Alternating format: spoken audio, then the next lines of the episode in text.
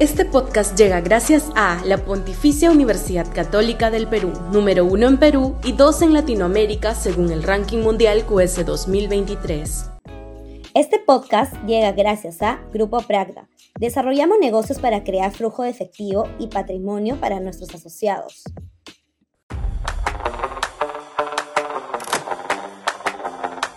Una sociedad extorsionada según señala un último informe de apoyo consultoría, desde el 2019 las denuncias per cápita, por cabeza, por casos de extorsión han aumentado más del 400%.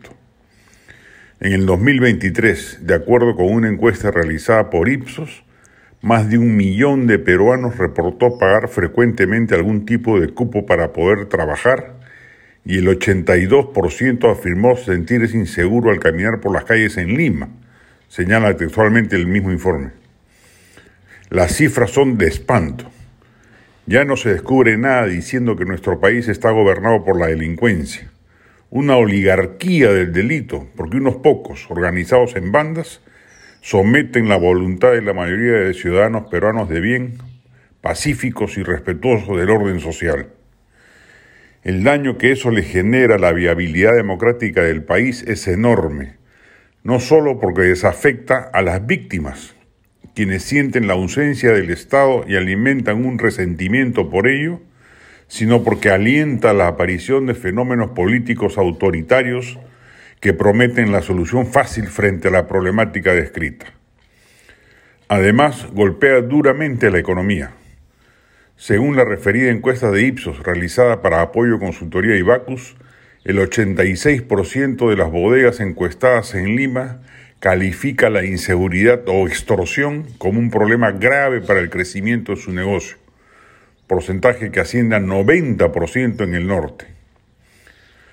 Uno esperaría que ante un problema de carácter social y por ende responsabilidad de los gobiernos, estos actúen buscando una solución al mismo con estrategia y conductores afinados, pero no, se aprecia absoluta indolencia y desaprensión. Baste decir que en los últimos cinco años hemos contado con 20 ministros del Interior y 11 jefes de la Policía Nacional del Perú. Inestabilidad que atenta contra el despliegue de una política pública que pretenda ser eficaz. No debemos esperar a que el 2026 advenga un nuevo gobierno que plantee y ejecute soluciones efectivas al respecto. Debemos exigirle ello al gobierno actual. No debería equivaler a pedirle peras al olmo. Por más mediocre que el régimen de Boluarte sea, tiene entre sus obligaciones básicas la resolución de dos problemas, la inseguridad ciudadana y la crisis económica. Si no es capaz de resolverlos, debe dar un pase al costado, por mano propia o congresal. No podemos aguantar como sociedad que la situación siga empeorando dos años y medio más.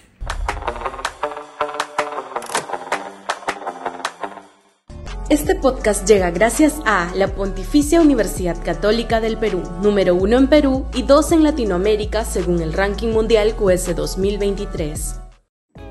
Este podcast llega gracias a Grupo Pragda. Desarrollamos negocios para crear flujo de efectivo y patrimonio para nuestros asociados.